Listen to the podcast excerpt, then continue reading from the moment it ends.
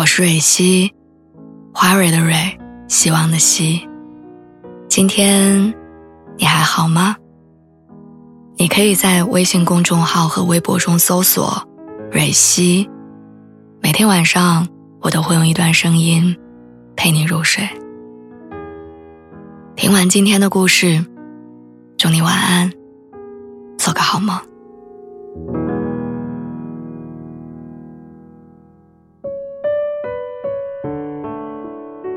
我一直以为我都快三十岁了，什么大场面没见过呢？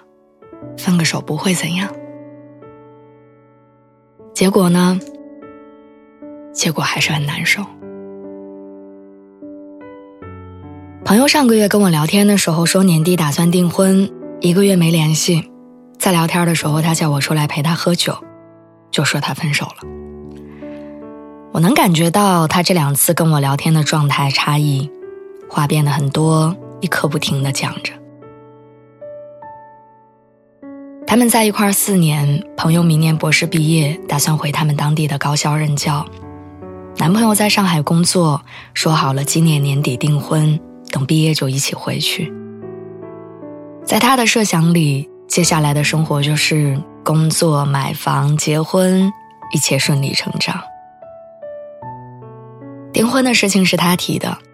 谈了四年了，觉得可以安定下来。男生那边以工作还在上升期为由拖了很久，直到今年过年松了口，说年底可以订婚。同意是同意，但行动上没有任何表示。订婚仪式怎么样？具体定在什么日子？全然不考虑。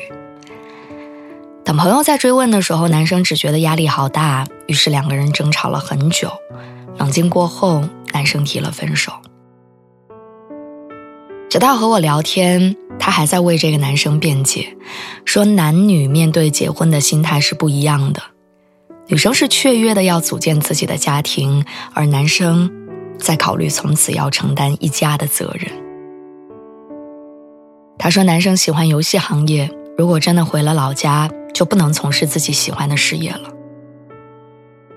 等他说完，我问他：“我说你发现没有，你一直在为他找理由，好让他跟你提分手这件事情合理而正当。”他说：“男生恐婚的时候，我脑子里想的是，为什么不在恋爱初期就讲明自己不愿意早结婚？”他说：“男生想再冲几年事业的时候，我一直在思考。”为什么有人觉得事业和婚姻是冲突相悖的？他说：“男生不想这么早回老家，我不明白，难道没有一种可能是他们结了婚，但男生还继续在上海工作几年呢？那些轻而易举就能想明白的事情，我总也不相信恋爱中的两个人从始至终就没想过。当一段感情走到末路。”不得不究其原因的时候，你才会发现，真正让爱情变成死灰的，永远不是生活的绝境，是哪怕知道复燃的解决办法有千千万万，也依然不愿意为对方做了。我想起前段时间参加初中同学的婚礼，新婚夫妇。恋爱十三年，走入婚姻，台下的我们一边看着结婚照，一边感慨着，真不容易。不同的城市，新的朋友圈，还有事业规划、结婚时段，每个人生的分岔路，都会延伸出无数平行的选择。而相爱，是在所有转念的当下，握紧彼此的手。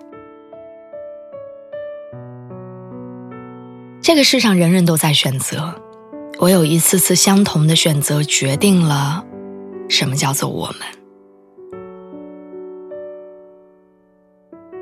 爱情是休戚与共的同行，也是无论何时